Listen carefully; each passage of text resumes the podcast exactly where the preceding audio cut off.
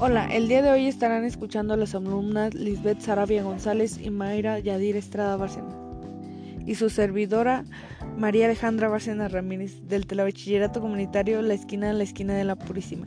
Hoy les hablaremos sobre el tema de por qué no se electrocutan los pájaros que se posan sobre los cables de alta tensión. La corriente eléctrica que circula en los cables es como un río de electrones que fluyen a toda velocidad. Como el cable es un buen conductor, opone muy poca resistencia a su paso y de esa manera la electricidad puede recorrer largas distancias desde el central eléctrica hasta nuestros hogares o hasta los lugares de consumo.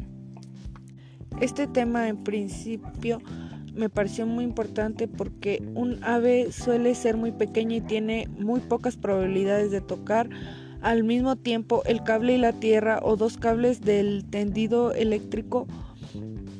Lo normal es que el ave esté posada sobre un solo cable de alta tensión sin entrar en contacto con nada más.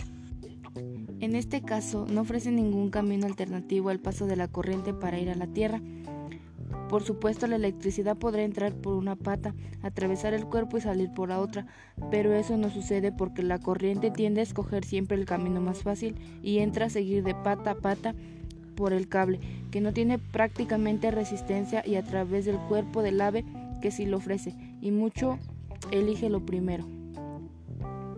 En conclusión, pienso que este, este tema es muy interesante porque nos enseña de por qué los pájaros nos electrocutan.